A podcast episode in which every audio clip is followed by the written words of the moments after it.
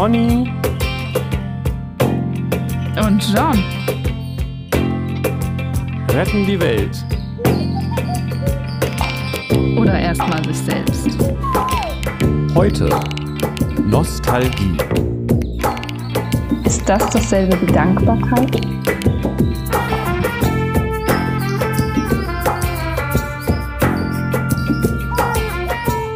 Hallo, hallo, herzlich willkommen bei Pony und John. Dem Podcast für Leute, die gerne Podcasts von Pony und John hören. Uh, Kann man so sagen. Ich würde sagen, das ist ein guter Werbeslogan. finde ich auch. Ja, sollten wir auf eine Postkarte machen. Authentisch. Yes. Und es war. Das ist genauso wie, habe ich das schon erwähnt, ich finde ja den schönsten Werbeslogan, den niedrigschwelligsten Werbeslogan war doch den von D&M, der da an der Wand steht. Hier bin ich Mensch, hier kaufe ich ein. ja, das ist gut. Also, so.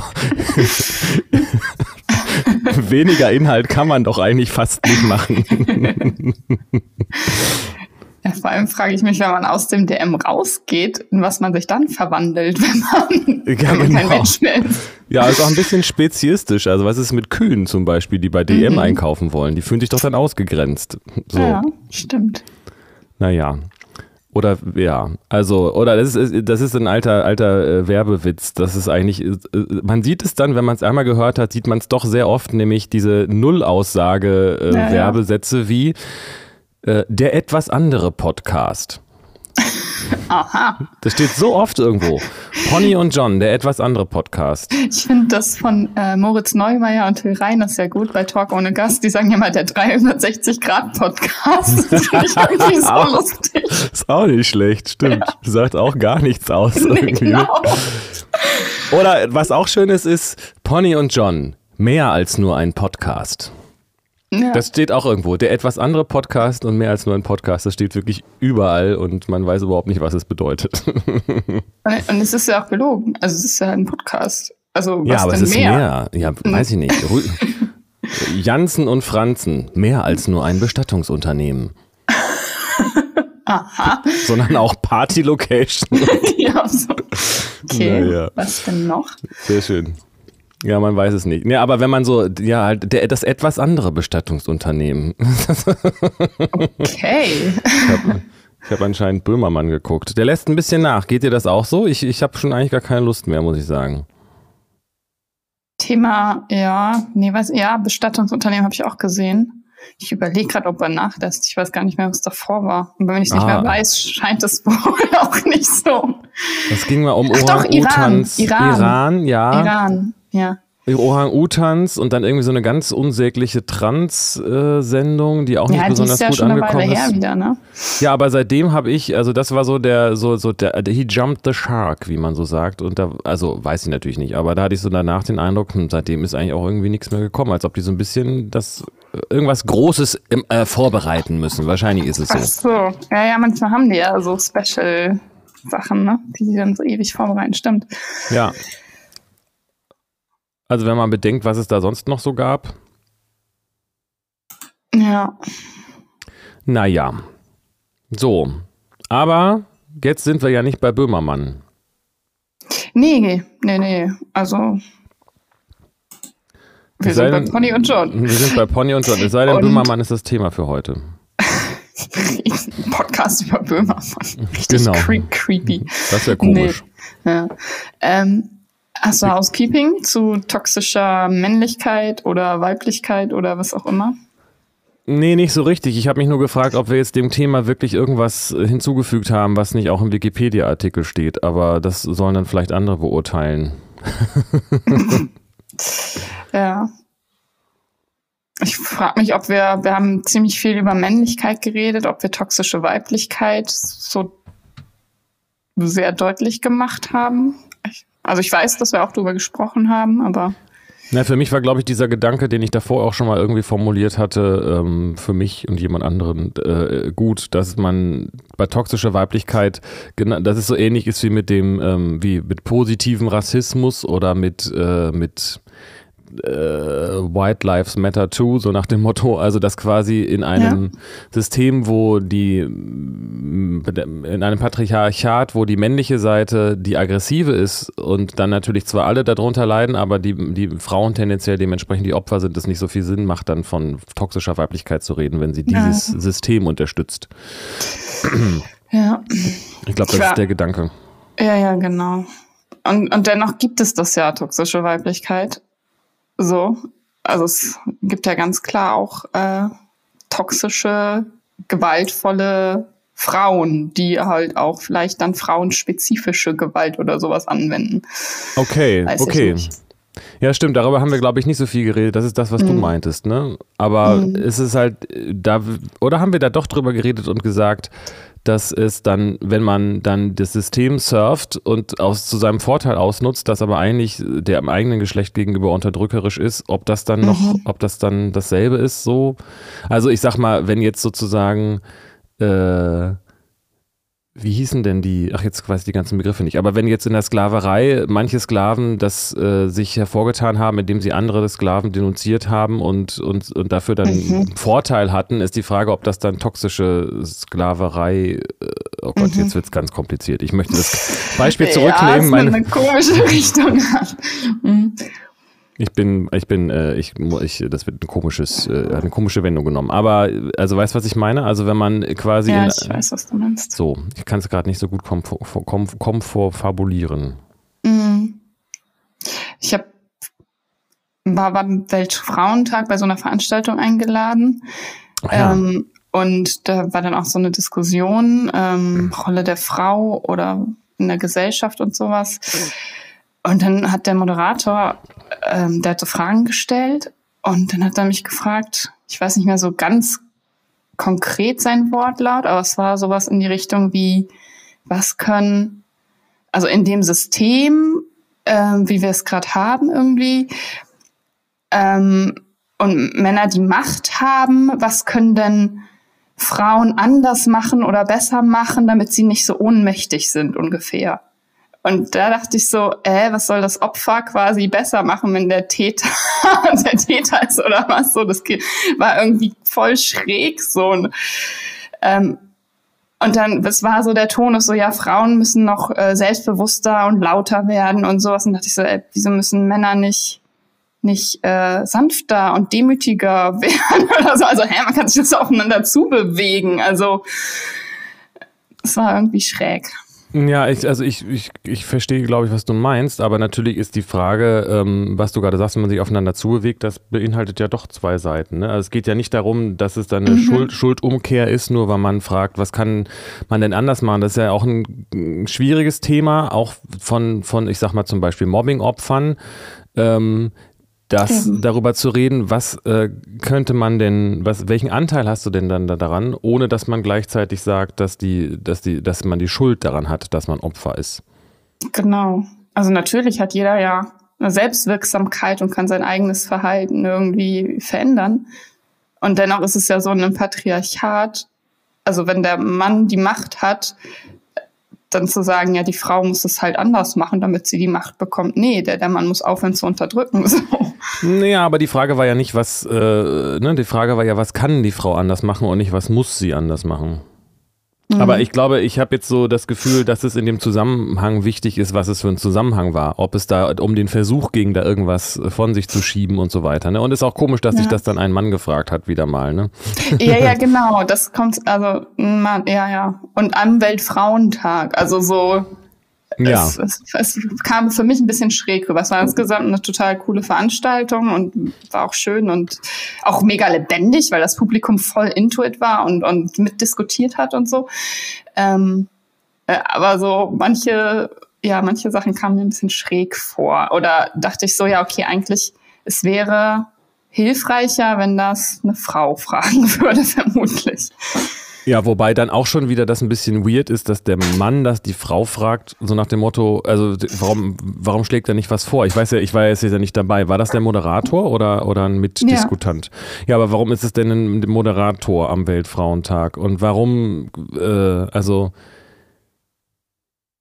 Ja, das Ne? habe ich. Ja, weil das halt seine Veranstaltungsreihe ist und ähm, er dachte, er möcht, würde gern halt auch was Frauenspezifisches am Weltfrauentag machen, um die Frauen hier, also ein Angebot für Frauen hier halt zu haben, wer auf dem Dorf am Weltfrauentag, was ja eigentlich eine gute Intention ist, aber halt wäre vielleicht noch äh, schöner oder erfolgreicher gewesen, wenn man sich dann überlegt hat, okay, dann lade ich mir auch für den Weltfrauentag eine Frau als Moderatorin ein. So. Ja, finde ich auch. Also das hätte man ja durchaus machen können. Das hätte irgendwie auch ein Zeichen gegeben. Und auch dieses, ähm, ich habe da neulich mal so einen Instagram-Post gelesen ähm, und ähm, ist halt die Frage, müssen Männer Frauen fragen, um herauszufinden, was, äh, also was sie selber besser Ja. machen müssen? In dem Fall fragt der Mann sogar die Frau, was sie vielleicht hätte besser machen müssen. Das ist ganz komisch dann plötzlich. Genau. Reden wir über Feminismus gerade? Nee, weiß ich gar nicht. Ja, ist ja noch so ein bisschen Housekeeping mit, ne, zum, zum Das letzten stimmt. Thema, so schließt ja daran an. Ähm, Ja, stimmt. Ja, aber wir müssen jetzt nicht eine Folge über Feminismus machen. Also Nee, können wir, aber Können es habe ich glaube ich gar nicht vorbereitet. Aus ich als Frau. auch nicht. Ja, ich auch nicht. Weiß auch gar nicht, was das ist. Tja. Ich sehe da immer nur Alice Schwarzer vor mir und denke, nee, das bin ich nicht. Also bin ich keine Feministin, was ja schwierig, auch Quatsch schwierig. ist. Ne? Ja, Äh, ja, Thema für heute. ja genau. Haben Sie Heute, eine Frage? ich habe ja immer noch die Frage, ist Nostalgie gleich Dankbarkeit? Die Antwort ist ja, Thema erledigt. Aber ähm, tja, hast du was auf dem Zettel? Gleich Dankbarkeit. Achso, ja, können wir. Ja, also wir, die Antwort ist ja, ist ja ein bisschen äh, knapp. Vielleicht könntest du erklären, was du, warum du das denkst und wie du darauf kommst und so. Mm, ja, weil ich ähm, mich an eine spezifische Situation erinnere, in der ich in meinem Heimatdorf war nach langer Zeit und da gesehen habe, dass da eine Wiese, die früher äh, immer eine Wiese war und die auch irgendwie, wo ich nie verstanden habe, was die da überhaupt macht, weil die so eine komische Form hatte, die war so ein bisschen egal. Auf jeden Fall standen da dann plötzlich Häuser und dann habe ich gesagt, ah okay, ähm, ja, alles verändert sich, auch das, was ich als Kind dachte, was irgendwie konstant immer da ist. Und dann hat mich so ein wehmütiges Gefühl angeweht äh, mit so einer Mischung, wo ich mich gefragt habe, was ist das denn für ein Gefühl? Das ist so eine Mischung aus ähm, äh, Schmerz, dass das jetzt vergangen ist, dass alles veränderlich ist, gleichzeitig so auch mit dem Gefühl von, ja, auch ich werde sterben, auch, auch die Zukunft, also nichts wird irgendwie so bleiben, wie es ist. Ähm, aber auch verbunden mit dem Gefühl von, aber doch auch Dankbarkeit, dass ich das überhaupt erleben darf und dass da überhaupt was ist, was, was etwas erlebt, so nach dem Motto. Und irgendwann bin ich Okay. darauf gekommen, dass das wohl, dass ich das wohl Nostalgie schimpft, dieses Wort.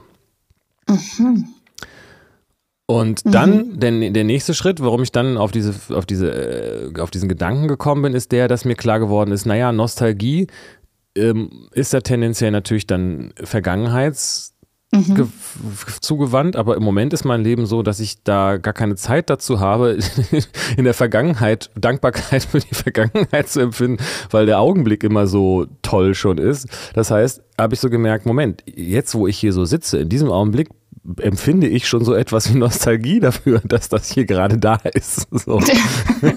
Und wenn man Dauernostalgie. ja, quasi, genau. Ja. Und wenn man dann noch einen Schritt sogar weiter in die Zukunft geht, könnte man auch sagen, das könnte man sogar auch schon für die Zukunft empfinden. Und das ist wahrscheinlich eher jetzt so ungewöhnlich, aber ich frage mich dann in dem Zusammenhang dann, was ist denn eigentlich der Unterschied zwischen Dankbarkeit und Nostalgie?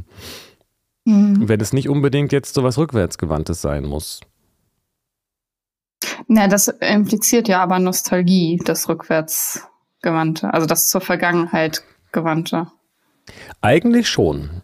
Ja. Aber für mich unterscheidet sich das Gefühl nicht, wenn ich in einem Augenblick äh, mich befinde, der so, sich schon so anfühlt, dass man denkt, alter krass, das ist jetzt etwas, wo ich dann morgen nostalgisch drauf zurückblicken kann. kann ich das ja eigentlich auch jetzt schon sein. Mhm. So. Okay. Mhm. Also dankbar im Voraus. Naja, genau. Verdreht so.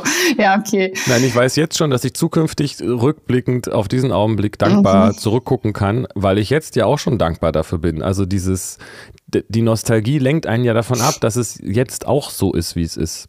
Ja. Ich weiß aber nicht, ob Nostalgie tatsächlich immer Dankbarkeit sein oder beinhalten muss. Also das hm. kenne ich auch, dass das so was, was Dankbares, Schönes auslöst.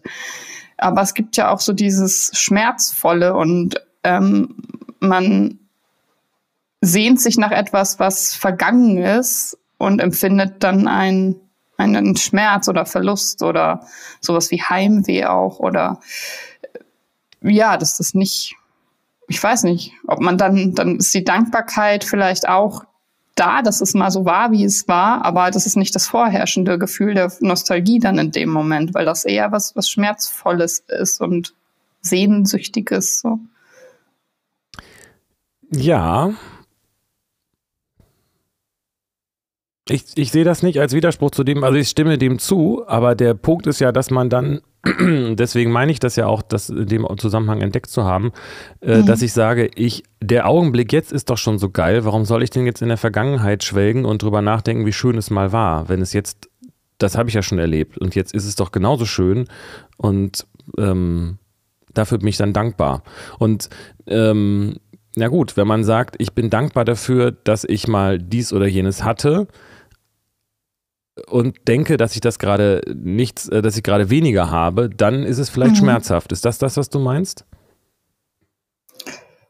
Ich glaube schon. Wenn man sich nach etwas sehnt und vermisst und, und zurückwünscht oder so in eine vergangene Zeit oder Menschen, äh, die in dieser Zeit da waren oder sowas. Und das hat dann ja auch, das kann durchaus was sehr Schmerzvolles haben. So, dass man im Jetzt nicht unbedingt dankbar dafür ist, wie es jetzt ist, sondern halt ja das Vergangene eigentlich sich zurückwünscht.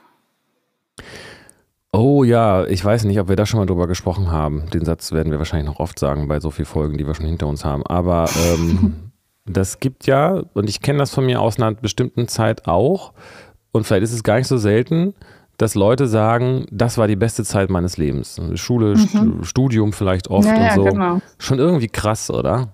Mhm. Das jetzt schon zu wissen. Wenn ich jetzt selbst, es kann auch nicht mehr so gut, kann es auch nie wieder werden. Ja, voll traurig auch. Super also, traurig.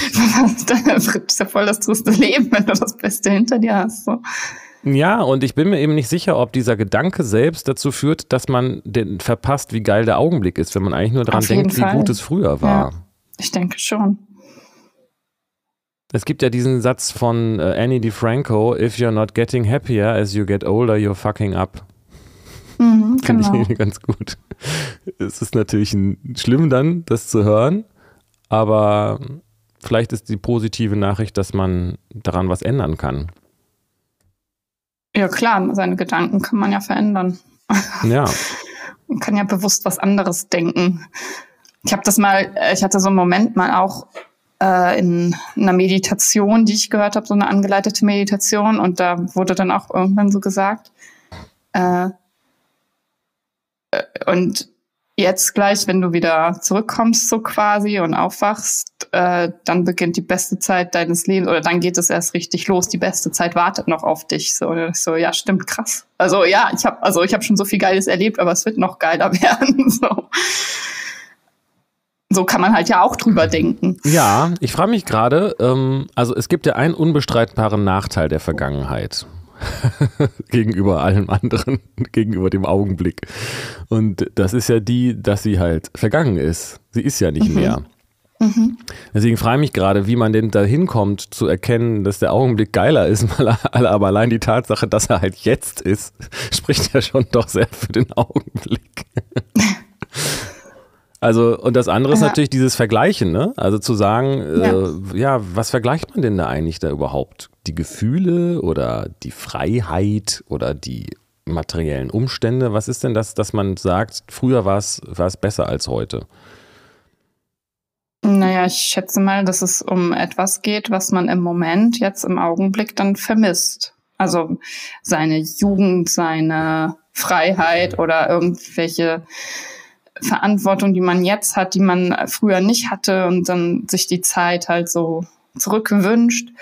Und das ähm, das ist, kann man ja aber auch nur im Jetzt so empfinden. Denn damals, als man in dieser Zeit war, hat man das ja nicht so empfunden, als das ist jetzt die beste Zeit meines Lebens. Da hatte man ja andere Gefühle. Da war man vielleicht auch unzufrieden als Jugendlicher und wollte endlich erwachsen werden oder sowas. Mhm. Also das, ne, das ist ja total verklärt eigentlich, diese Nostalgie.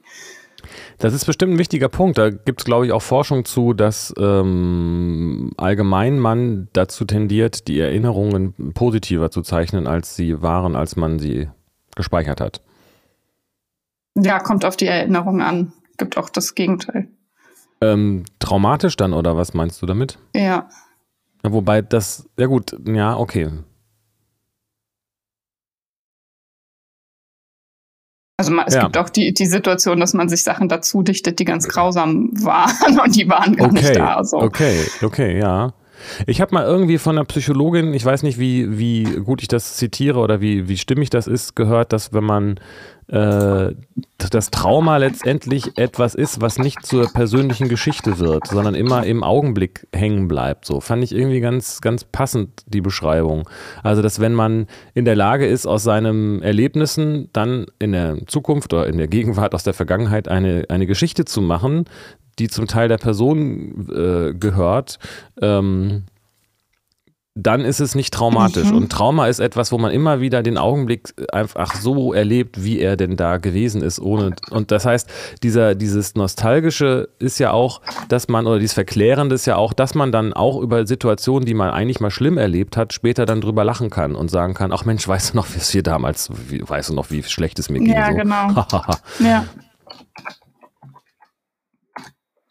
Ja, du genau. auch diesen von Vera Birkenbiel, diese, diese Story, dass sie erzählt, äh, wo irgendjemand ein Missgeschick passiert ist oder was und dann irgendjemand sagte, eines Tages werden wir, äh, ich glaube es war Englisch, uh, one day we will laugh about it und jemand anderes meinte dann, why wait?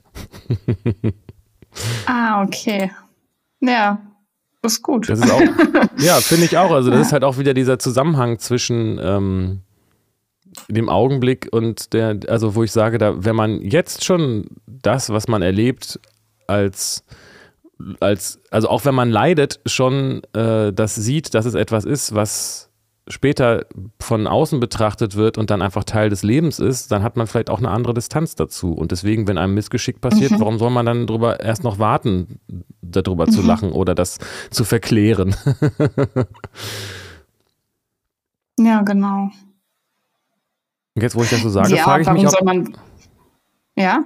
Ja, also frage ich mich gerade, ob diese Distanz nicht ein wichtiger Punkt ist, der das zur genau. Verklärtheit führt. Wollte ich auch gerade sagen, ja. Aha. Es braucht vermutlich die Distanz. Also man muss wohl warten. ja. Naja, weiß ich nicht, weil die Distanz kann man ja auch im Augenblick erfahren.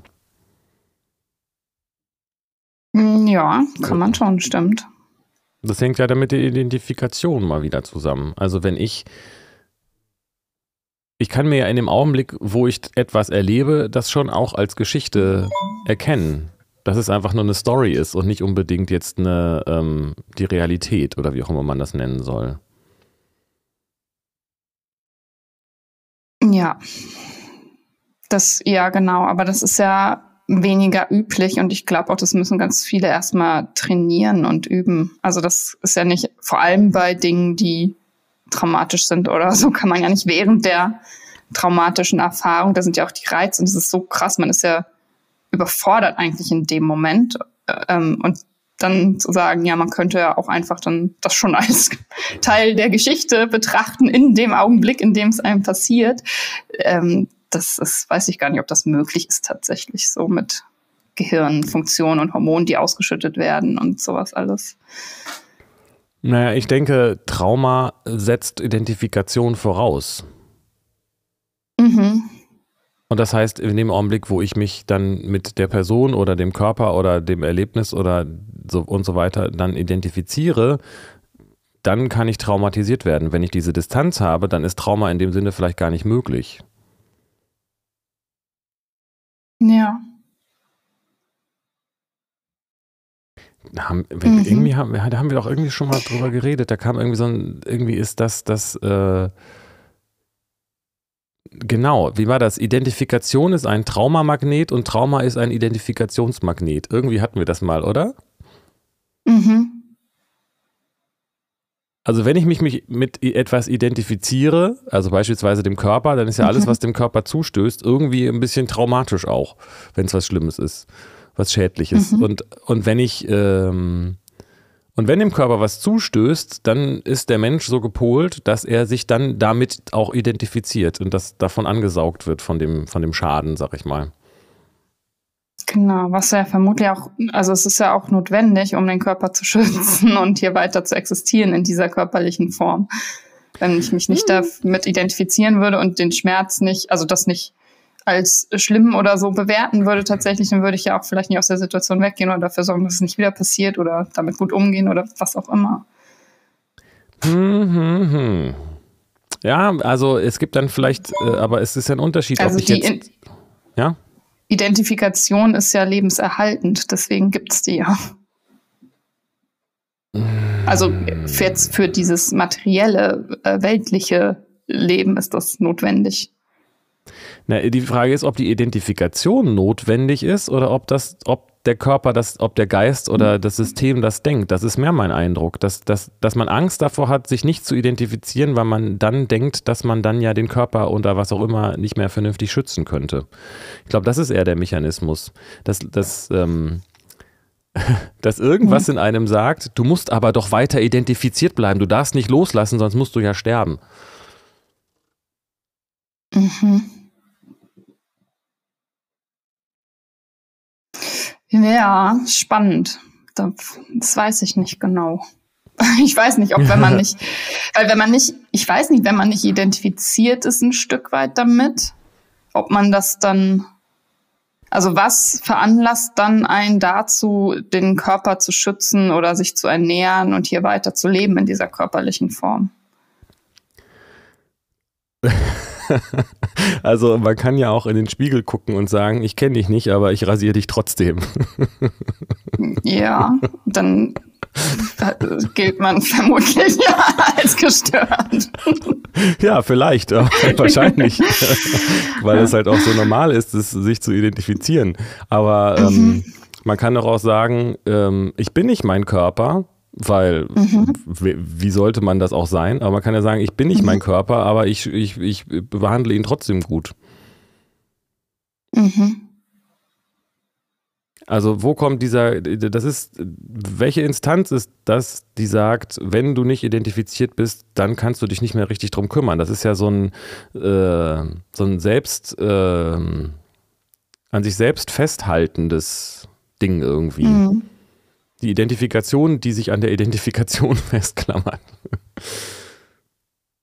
Hm. Das hatten wir auch mal so ähnlich. Ich überlege gerade, wie ja? es ist. Also, wenn, also als Erwachsener kann man das jetzt so betrachten und sagen, ja gut, dann kann ich mein, äh, ich kann ja wissen, dass ich nicht mein Körper bin und trotzdem für den sorgen und mit dem gut umgehen.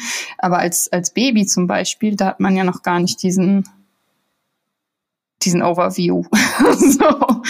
Richtig. Ich denke, als Baby hat man auch einfach noch nicht die Identifikation. Als das Baby. Weiß ich nicht genau.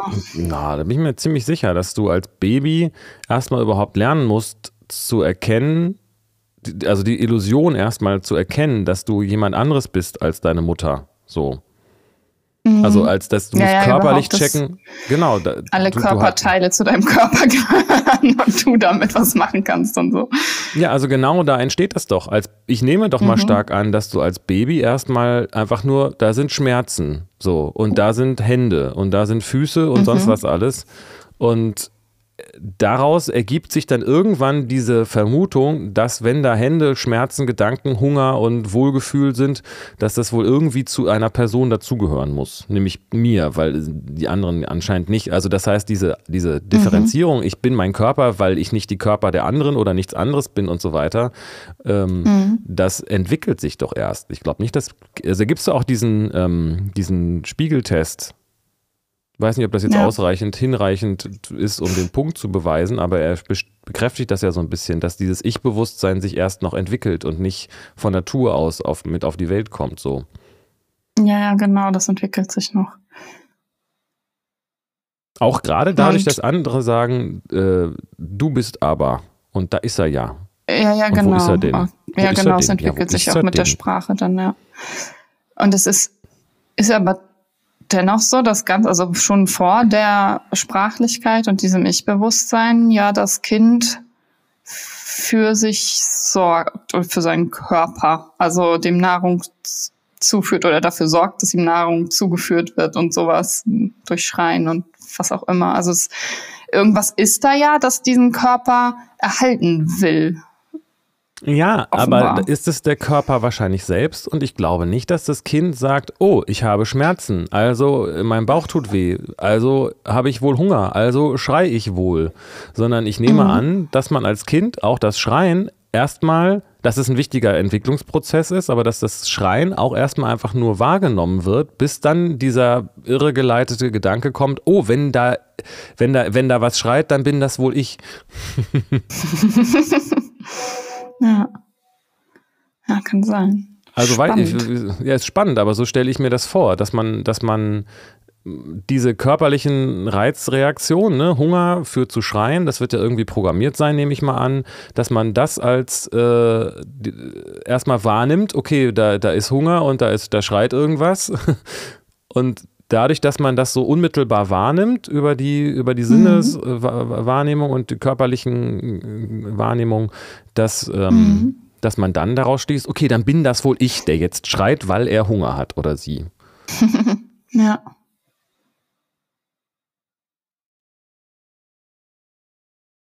Und dann entwickelt sich äh, halt der Geist und das ist dann ja. das Problem. Aber auch das schöne Problem. Ja, und dann ist man nostalgisch und wäre gern wieder ein Baby. Ja, nee, vielleicht. offenbar ja nicht. weiß ich nicht. Das war die schönste Zeit meines Lebens. Nee, weil da hatte ich ja noch. da war es ja noch gar nicht meins. Eigentlich gibt's ja. Das ist auch interessant, dass da ja noch gar nicht man auf die Erinnerung zugreifen kann, ne? Oder dass es sie noch gar nicht gibt sogar. Also nicht, ähm, äh, nicht, also kommt auch an, was man jetzt unter Erinnerungen versteht, ne? Also dieses nicht. Nein, nicht, man kann sich nicht daran erinnern, was man gemacht hat, als man fünf Monate alt war oder so. Das kann man im Nachhinein, weil man es auf Bildern gesehen hat und die Eltern einem das erzählt haben oder so, glauben, dass man es wüsste, aber man erinnert sich jetzt nicht daran. Ja, kommt eben, wie gesagt, darauf an, was man mit Erinnern meint. Also wenn, wenn man das in dieser geistig-episodischen ähm, Tendenz meint, dann nicht. Aber trotzdem ist, hat das ja alles Nachwirkungen auf das Jetzt und auch körperliche und, und geistige ähm, Konsequenzen und ja. so. Also wenn man ja, als ja, Baby, genau. so, das Bindungssystem wird da ausgeprägt und das hat, das hat, das ist mit das, was am meisten einen prägt. Und mhm. das zu sagen, man erinnert sich da nicht dran, ja, man nicht in dem Sinne, dass man das noch äh, bewusst episodisch ja. wiederholen kann ja. oder so. Aber es Aber hat es ja ist doch, irgendwo abgespeichert, ja. Genau, gespeichert ist es auf jeden Fall. Und das ist ja, geht ja noch viel weiter, ne? Also äh, in meinem Körper sind ja auch die Gene meiner Eltern mitgespeichert und so weiter. Na klar. Also meiner, und, ja. und, eigentlich, eigentlich aller Lebewesen, die vor mir da waren, ja, vor diesem Körper so. Es ist eine einzig große Erinnerung, alles. So Im Grunde genommen schon. Aha. Ja. Wäre ich ganz nostalgisch, wenn ich an den Urknall zurückdenke. Ja, ja, ja. das war so schön. Das war die schönste Zeit meines Lebens. Das war die beste Lebens. Zeit meines Lebens. Boah, war das laut, ey. Da gab es noch gar keine Ohren und trotzdem war es schon ganz schön laut.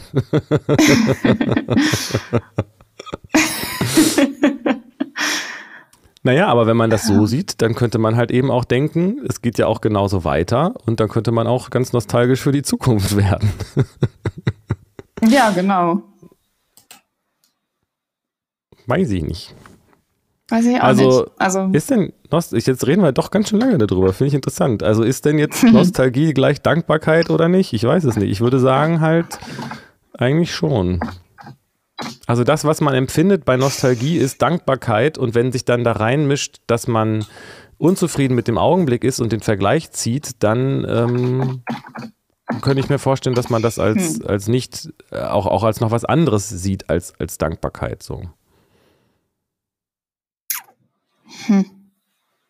Ja, weiß ich nicht. Kann ich nicht so ganz mitgehen. Ich würde eher sagen, Dankbarkeit ist was, was ein Anteil von Nostalgie, aber das ist nicht so, dass das eigentlich Dankbarkeit ist und dann mischt sich was anderes da rein, sondern es ist eigentlich diese Sehnsucht nach etwas, das vergangen ist.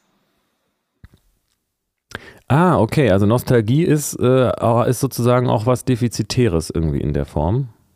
Ja, ich denke schon. Und wenn man dann dafür aber Dankbarkeit empfinden kann, dann ähm, muss man diesen Schmerz nicht so spüren, dann kann man Nostalgie auch schön finden. Oder man kann ja auch den Schmerz schön finden, wenn man das möchte. Und dafür dankbar sein, dass, dass man gerade nostalgisch ist und äh, sich was Vergangenes wünscht. Also das geht ja auch.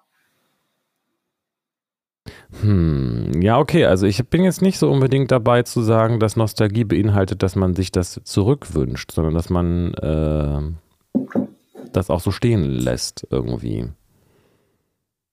Mhm. Ja, es musste kein Zurückwünschen sein, aber es ist irgendwas, irgendwas ist da unerfüllt. Also irgendwie ist da so eine Sehnsucht nach etwas, was mal war. Und das kann halt, muss ja nicht heißen, dass man das jetzt genauso wieder haben will, aber dass man das halt damals, also dass man irgendwas vermisst oder das damals so schön fand und dann eben nostalgisch wird und diesen, diesen leichten Schmerz spürt auch. ja, und diesen, ist. Ja, diesen Schmerz, äh, das ist das, was ich für mich damals, ist auch schon lange her, für mich so erkannt habe, dass es eben dieses Gefühl von, ähm, äh, ich muss, alles ist vergänglich, auch ich, ich muss sterben. Das ist sozusagen mhm. in diesem, in diesem, ach, damals war es ja so schön, äh, äh, Gefühl mit enthalten, dass es ja. mir bewusst geworden ist. Ich, es wird alles ist vergänglich, ich auch, dieser Körper und so weiter. Ähm, und da kommt, kam dann für mich aber gleichzeitig auch dieses Gefühl von Dankbarkeit dafür, dass ich lebe. Also dieses Vergängliche ist, ist ja gleichzeitig ein, ein Beweis dafür, dass ja. ich lebe. Weil wenn sich nichts verändern ja. würde, dann gäbe es ja auch kein ja. Leben. Das heißt, es ist irgendwie dasselbe. Und da habe ich gemerkt, dieses Gefühl von Sterblichkeit ist unheimlich direkt, unmittelbar verknüpft mit Dankbarkeit und lässt sich eigentlich auch gar nicht davon so richtig trennen. Vielleicht ist das der Grund, warum ich das gleichsetze dann. Ja. Ja, geht mir auch so. Also wenn ich nostalgisch werde, dann werde ich auch immer gleich so, dann wird eigentlich was groß und weit und ich werde dankbar und denke, wow, wie, wie schön, dass ich das erleben durfte und dass ich das jetzt gerade erleben darf und noch das erleben werde, dass ich das erlebt habe und so. Ja. Ähm, aber das muss nicht Was? immer so, so sein. Also man kann sich ja. ja. auch so darin dann verlieren und in diesem Verklärten und es war damals alles besser und dann halt leiden irgendwie und diesen nicht in diese Dankbarkeit kommen, glaube ich, wenn man nostalgisch ist. Ja, kann ich jetzt, äh, kann sein, kann ich mir jetzt gerade irgendwie schwer vorstellen, dass man, ähm, also das hat dann vielleicht was mit der Akzeptanz der eigenen Sterblichkeit zu tun. Also, dass man, mhm. wenn man Nostalgie als etwas Unangenehmes empfindet, dass man dann eigentlich ähm, den Gedanken, dass man sterben wird, als unangenehm betrachtet. Ich will ja, ja gar nicht sterben. Die letzten, ja, ja, stirbst aber so oder so. Ja. Ja, will man dann vielleicht nicht wahrhaben, weil also ich finde dieses, also in dem Augenblick, wo man, also ich kann mir jetzt gerade Nostalgie nicht vorstellen als ein negatives Gefühl, weil es, wie du eben mhm. sagst, dieses mit dieser Weite zu tun hat und sobald es eng wird, ist es irgendwie für mich nicht mehr nostalgisch, sondern wenn sozusagen okay. dieses, wenn sich das, wenn da diese Tränen kommen, dann, dann hat mhm. das was, oder dieses Gefühl von Tränen, das hat dann was damit zu tun mit diesem Gefühl von, das Leben ist ja so groß. Das ist alles so groß mhm. und das kann ich mir gerade schlecht verbinden mit, mit einem Gefühl von, von Enge oder, oder so. Okay. Na doch, ich kann mir beides vorstellen. Also auch so ein, dass sich so das, ja, eigentlich der Blick für das, für das Jetzt verengt und man nur noch dieses Vergangene sieht und das ist, dass das mal lebenswert war und schön und das ist im Augenblick eigentlich gar nicht mehr so ist und man dann recht so total schmerzvoll und wehmütig werden kann auch. Ja, das verstehe ich, aber das ist dann ja nicht bei der Betrachtung der Vergangenheit, sondern bei der Betrachtung des Augenblicks, oder? Aber das lässt sich vielleicht auch gar nicht voneinander trennen. Genau, ist ja in Relation zur Vergangenheit. Also ohne die Vergangenheit würde man den Augenblick ja dann vielleicht nicht so empfinden, wie man ihn empfindet. Ja. also wenn man glaubt, dass die Vergangenheit besser war und schöner, ähm, dann ist das ja was anderes, als wenn man denkt, die war nicht schöner. dann freut man sich ja vielleicht über den Augenblick. Ja, weil man es halt mit irgendwas irgendwie dann Vergleich äh, sie Mhm. bemüht sozusagen. Ne? Aber ich finde es voll interessant, weil das, also ich für mich ist das ein ganz, also das war ja für mich auch, da war ich, weiß ich auch nicht, Anfang 20 oder was und hatte irgendwie so ein ganz krasses Gefühl von, das kenne ich zwar, aber ich habe das noch nie so intensiv erlebt, dieses Gefühl und irgendwie ist es auch ein bisschen neu und das kommt ja nicht so oft vor, dass man so ein neues Gefühl entdeckt Ja. und braucht man natürlich auch ein gewisses Alter dazu und eine gewisse Vergangenheit, sonst funktioniert es ja so nicht. Also mit, mit weiß nicht, ob man mit, mit anderthalb Monaten schon nostalgisch sein kann. ähm, aber äh, für mich ist es ein extrem intensives und, und besonderes Gefühl, was sich sehr nah an irgendwas dran anfühlt. Also es ist nicht einfach nur mal so ein Gefühl, sondern es hat irgendwas sehr Existenzielles für mich. Mhm. Ja. Kann ich nachvollziehen, geht mir auch so. Und es ist interessant, weil wenn ich so das erinnere und meine Erinnerungen hoffentlich nicht mich trügen, dann, dann habe ich das auch so in den 20ern. Das ist mir das bewusst geworden, dass das Nostalgie ist oder ich nostalgisch bin dann. Ja, und stell mal vor, wenn man, also wenn man noch älter wird, dann, das ist ja das eigentlich etwas, was man eher älteren Menschen zuschreibt, dann wird das wahrscheinlich ja Mhm. auch nicht weniger so, ne? Mhm.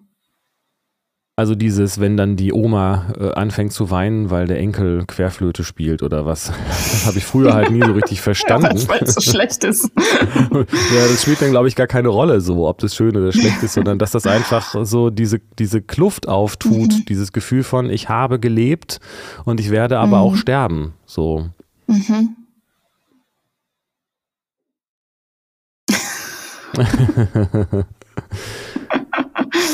Wie skurril.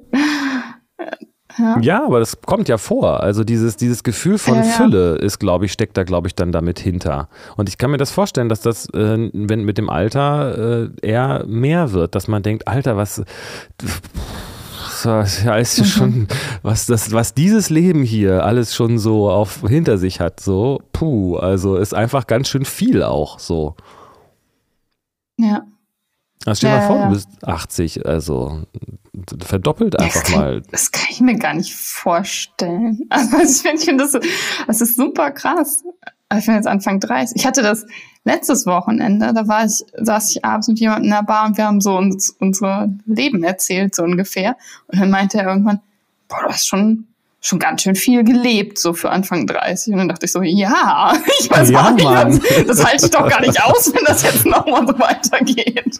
So Ich, ungefähr. äh, Das passt das alles doch gar nicht in mich rein. Das wie, wie. Ja. Das ist genau mein Punkt. Das ist, das, so fühlt sich das für mich ja auch an, dass ich so denke, ey, genau, wie du es gerade beschreibst, so.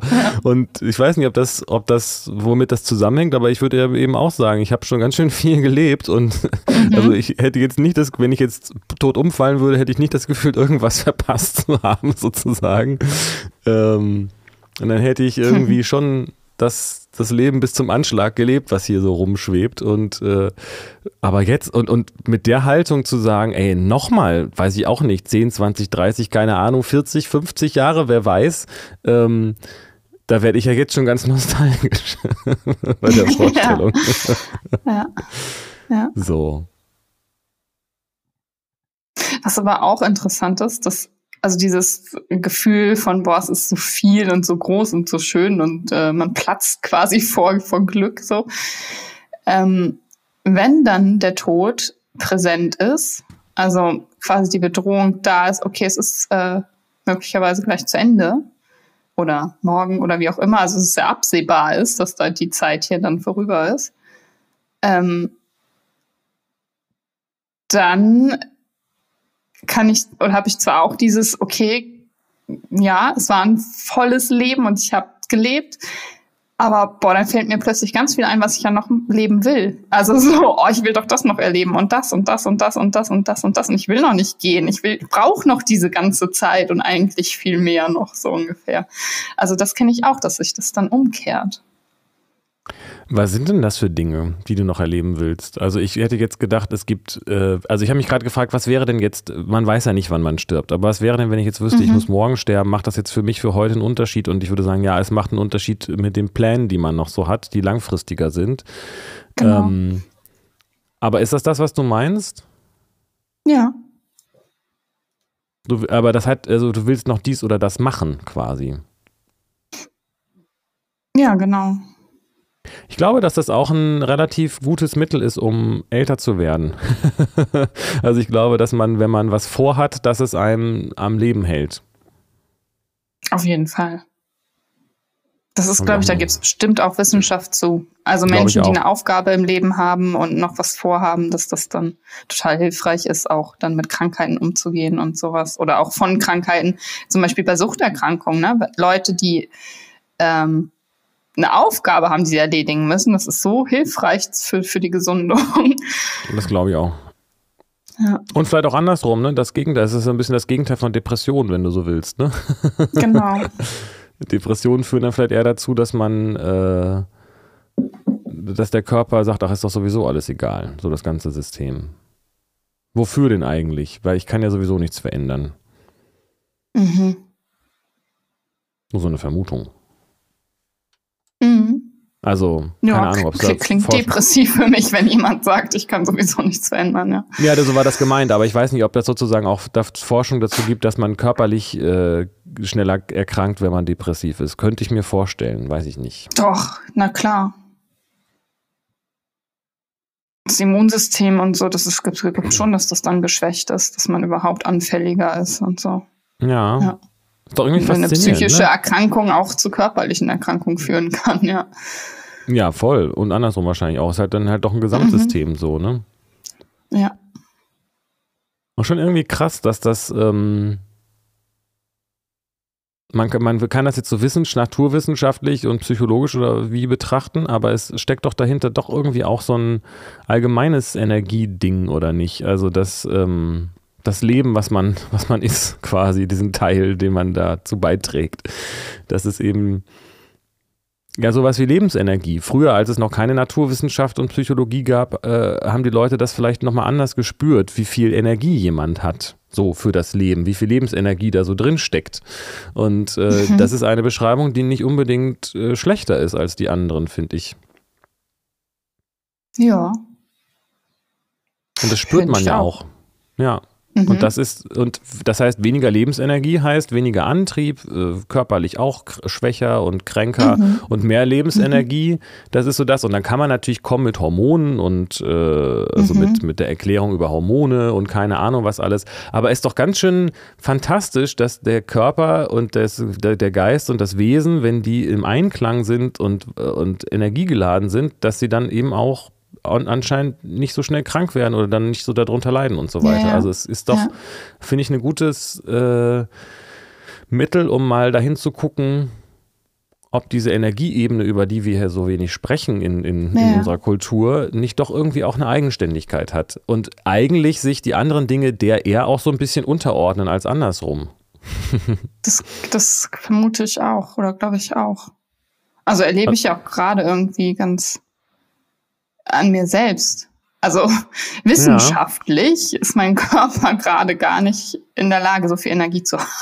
so. Tja, genau. Ähm, aufgrund von irgendwelchen Werten so und äh, eigentlich müsste ich dauernd erkältet sein, Infekte haben und krank sein, weil ich sie nicht abwehren kann aufgrund meiner Werte. Also so, dass die Blutwerte sehen halt anders aus als wie die wie, wie es ist, wie die Realität ist. So. Und ich bin, ja, krass. bin, nie, bin nie krank, ich habe super viel Energie. Alle denken immer, boah, wie schaffst du alles, wie machst du alles, schläfst du überhaupt noch und so. Und also ich bin das Gegenteil von, ich habe keine Lebensenergie, aber die Werte sagen halt was anderes. So. Ja. Und da muss ja irgendwas anderes dann noch eine Rolle spielen, das das möglich macht. Ja, und ähm, man, ich weiß nicht genau, es ist erstmal, es, es, stimmt, das ist faszinierend und auf der anderen, und es ist ja auch so, dass die Biologie, soweit ich weiß, auch noch gar nicht so richtig geklärt hat, was denn Leben überhaupt ist und was nicht. Und trotzdem stellt sich bei uns doch eigentlich eher selten so die Frage. Man kann natürlich jetzt irgendwie gucken, ob, ob KIs und Lebewesen im Computer und so weiter, ob das nicht auch Leben mhm. ist. Aber irgendwie gibt es doch ganz offensichtlich eine unbelebte und eine lebende Welt. Oder vielleicht auch nicht, weiß ich nicht. Aber ähm, mhm. Was ist denn die unbelebte Welt? Ja, das ist die Frage. Also jetzt die Trompete, ist die belebt oder nicht belebt? Ja. Aber, ähm, aber sie hat ja, es, und, sie, und, und ich unterscheide schon zwischen meinem Kind und meiner Trompete. ja, würde ich auch machen. so, aber ähm, Leben ist doch nochmal ja. was anderes. Wir haben doch auch eine andere Haltung dazu, oder nicht? Zu, also Leben kann man, sollte man nicht besitzen können, wollen und so weiter und, und mhm. Gegenstände vielleicht mhm. schon. So. Mhm. Es hat eine, Leben hat eine andere Heiligkeit als, als Gegenstände. Ja. Und die, die Wo, Wobei diese Differenzierung, also die ist ja die ist schon berechtigt und notwendig, aber ja doch auch an irgendeiner Stelle willkürlich, also wo man die vollzieht. Naja, es gibt keine, keine scharfe Grenze. Das ist ja dieses, dieses genau. Paradoxie des Haufens. Nur weil es keine ja. scharfe Grenze gibt, heißt es nicht, dass es einen Unterschied gibt zwischen dem Haufen Steine und ein paar Steinen. ja. Oder einen Haufen Steine. Das, ist ja auch, das genau. macht ja auch was, wenn man mit, mit äh, mit Leben, das man als Ding bezeichnet und als dann nicht lebend, wenn man so will, äh, gut umgeht oder nicht gut umgeht und ob man Dinge pflegt und wie man die behandelt und äh, wie, wie die sich dann entwickeln und überleben, diese Dinge. Das gibt es ja, ja auch alles. Also, ne? Ja, aber am Ende äh, ist doch sozusagen, ist es nicht so, dass alle Materie zu Leben werden will und, äh, und dass das sozusagen schon auch eine Hierarchie gibt?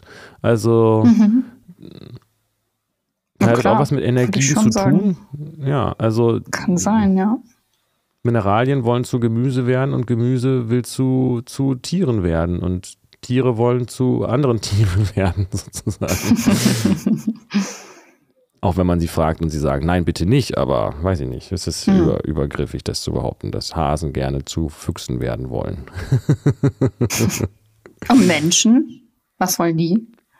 Ja, die wollen, äh, das ist ja das gesamte Ding, die, dass, dass, die, dass Menschen Lebewesen sind, die zu höheren Erkenntnissen in der Lage sind als andere Tiere mhm. und als andere Lebewesen und als Gegenstände. Das, und dahin strebt es ja alles. Also die ganze Evolution hat sich ja zum, zum Menschen hin ausgerichtet. Und jetzt macht er alles kaputt. Ja, ja, genau. Aber warum? Um zu höheren Erkenntnissen zu kommen. Also die ganze, seit dem Urknall bewegt sich doch alles darauf hin, äh, dass sich äh, etwas ausprägt, was äh, höhere Erkenntnisse bekommen kann. Und wir sind mitten dabei, muss man sich mal vorstellen. Wäre ich gleich sofort ganz nostalgisch. ja, kann ich verstehen. Ich meine, wie krass ist das? Das kann man einfach, das ist eigentlich unfassbar. Ja. Wir nehmen ja, das also, Von wegen. Das so äh, ja, genau. Wir nehmen das so hin. Außer ja, in den so Momenten, in denen wir nostalgisch werden. Ja, oder vielleicht gerade dann, das ist ja mein Punkt. Also ich kann mich, wenn ich, ich kann jetzt mich, also wenn, wenn ich bedenke, was das, was das Universum von, von Urknall bis hier, diese Version, diese Auflage alles gemacht hat und wie krass mhm. das ist, kann man sich dann auch wirklich darüber ärgern, dass der Fußballverein verloren hat? Ich weiß es nicht. Keine Ahnung, verstehe. Also verstehe ich eh nicht, wie man sich darüber ja, ärgern gut. kann, aber ja. ja. So, aber ähm, und diese Nostalgie berührt doch genau dieses Gefühl von, Alter, es ist so krass und so voll und so wahnsinnig und, äh, und groß und unverständlich und wunderbar. Ist das nicht genau das, was in diesem Nostalgiegefühl auch irgendwie so mit drin steckt? Ja, für mich schon, aber das ist es eben nicht nur. Und ich glaube, die Anteile können unterschiedlich ja, äh, auftauchen. Äh, wahrscheinlich in dem Punkt der Bewertung. Also, dass es groß mhm. und krass und sowas ist, das vielleicht schon, aber wenn man dann eben sagt, aber scheiße, ich muss ja auch sterben oder beziehungsweise ähm, und es ist jetzt aber nicht mehr so und so, dann, wenn genau. diese Bewertung da reinkommt, dann ist es, dann kehrt sich das vielleicht auch um. Das kann ich nachvollziehen, ja. Ja. Aber wie kommt man denn dann dahin, im Augenblick nostalgisch zu sein? Also was ist denn der, das Geheimnis, dass man Nostalgie als etwas Positives und, und Dankbarkeitsförderndes oder vielleicht sogar als Dankbarkeit erkennt. Ähm, und, das, und wie kommt man dahin, dass man den Augenblick als nostalgisch erlebt, weil man dafür schon dankbar ist?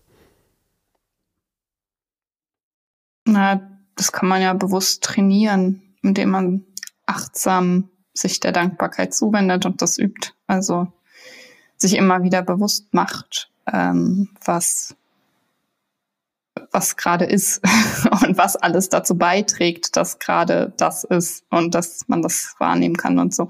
Hier die Apfelmeditation, die wir hatten.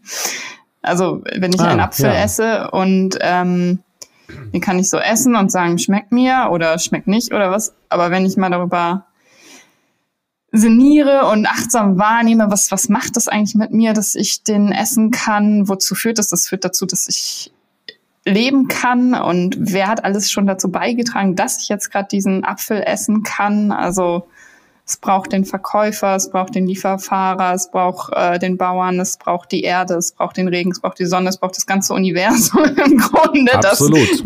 Das, das existiert nur für mich, damit ich jetzt diesen Apfel essen kann. Und dann äh, kann man, also durch solche Übungen kann man halt Dankbarkeit bewusst üben und trainieren und dann auch, ja, dann taucht es irgendwann ganz natürlich häufiger auf in Momenten und man wird nostalgisch oder dankbar oder beides.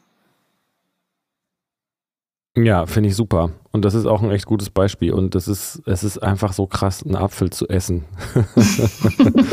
also was da alles drinsteckt, wie du schon sagst, ne? Und ähm, das ist sozusagen der weltliche Teil und der spirituelle Teil ist eben tatsächlich der, die Tatsache, dass da überhaupt etwas ist, ne? Ja. genau. Dass ich bin. Wie, also, hm. you can't wrap your head around it. Und da steckt wahrscheinlich tatsächlich auch dieser, dieser, diese Kluft zwischen, wo, wo, man sagt, Leute, hatten wir auch schon bestimmt ganz schön oft, ne, dass Leute auch sagen, ich will ja gar nicht sein und, äh, und so oder ähm, mhm dass man das als selbstverständlich hinnimmt, ja wieso natürlich, das war, ich war doch schon immer, warum soll ich das jetzt, warum soll das plötzlich was Besonderes sein? Ähm, mhm. Und dem Erstaunen und dem Wunder und der Dankbarkeit darüber, dass überhaupt, dass ich bin. äh, aber ja. das kann man üben wahrscheinlich, hast du recht, finde ich gut. Ja. Und das ist aber natürlich, also ich kenne das auch aus Situation oder aus meinem Beruf, wenn jemand gerade in der tiefsten Depression ist, dem zu sagen, ja, ess doch mal einen Apfel und sei dankbar dafür, dass du ihn essen kannst, das äh, ist dann auch nicht so hilfreich. Nein, natürlich ähm, nicht. Äh, und, und dennoch ist es ein, ein Weg oder ein Teil des Weges, den Apfel zu essen und dafür dankbar zu sein. So. Ja, und ich glaube ehrlich gesagt auch, dass das ausstrahlt. Also wenn du als Therapeutin oder als therapierende Person, wie, äh, äh, na, also ähm, dann, äh, wenn du sozusagen das ausstrahlst, dann wird das sich auch mit übertragen. Mhm. Na klar, also Leute, die ja, ruhig ja. und dankbar im, im Sein sind, ähm, das macht auch was mit den Leuten drumherum. Ja, auf jeden Fall, das erlebe ich auch so. Und andersrum, ne? Also wenn man depressiv ist, macht das auch was mit den Leuten um, um dich herum. Die Na, Frage klar. ist nur, wo, was ist stärker nachher? Mhm. Es gibt ja auch so Sätze wie man wird zu den Leuten, um die, mit denen man die meiste Zeit verbringt. So. Ja, was auch ein sehr interessantes Thema ist, was für mich noch nicht so hundertprozentig klar ist, oder vielleicht gibt es auch mehrere Antworten, vielleicht fürs nächste Mal, wer weiß. Äh, dieses, sind wir jetzt unabhängig oder nicht, ne? Also bin ich, meine Gefühle, bin ich für die verantwortlich oder, oder sind, oder machen doch andere die meine Gefühle und so, ne? Also das finde ich schon echt mhm. sehr, kann man, ist, ist schwer, das auseinanderzuhalten. Und eigentlich bin ich Fan bisher davon gewesen zu sagen, nein, das ist, äh, das ist alles meins und alles meine Verantwortung und so weiter. Aber ähm, man beeinflusst sich ja doch gegenseitig. ja, genau. Ja, ist spannend. Ja, und auch äh, jetzt das Thema von heute. Jetzt haben wir doch eine Stunde über Dankbarkeit und Nostalgie geredet. Ja, voll. Hätte ich jetzt nicht so gedacht, aber, aber ich muss auch sagen, die Antwort ist vielleicht nicht so einfach, wie ich das am Anfang dachte. Also Dankbarkeit ist nicht Nostalgie, aber es gehört, es hängt irgendwie auf jeden Fall zusammen, würde ich mal behaupten. Ja. Mir fällt noch ein, dies, weil wir auch über Erinnerungen gesprochen haben und Erinnerungen müssen ja nicht, also und weil Nostalgie ja auch so dieser verklärte diese verklärten Erinnerungen sind oder sein können. Es gibt ein mega interessantes Buch von Julia Shaw. ich weiß gerade den Titel nicht mehr, aber sie hat sich damit auseinandergesetzt. Ich kann es eigentlich kurz googeln. Weil das mega, mega spannend ist, ähm, wie Erinnerungen falsch sein können und was wir uns, ach da, das trügerische Gedächtnis heißt das.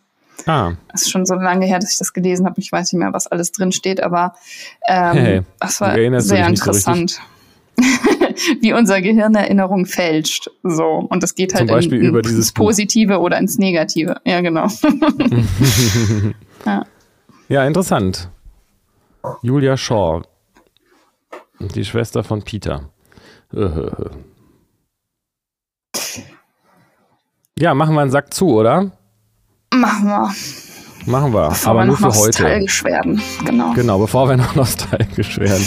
Ich höre schon diese Musik und so, das macht mich auch wieder gleich ganz nostalgisch. Aber ich freue mich trotzdem schon auf die nächste Folge mit dir. Wieder eine Folge um. Das war die beste unseres Lebens. Das war die einzige von jetzt. Genauso wie die nächste. Bis nächste Woche. Bis nächste Woche. Tschüss.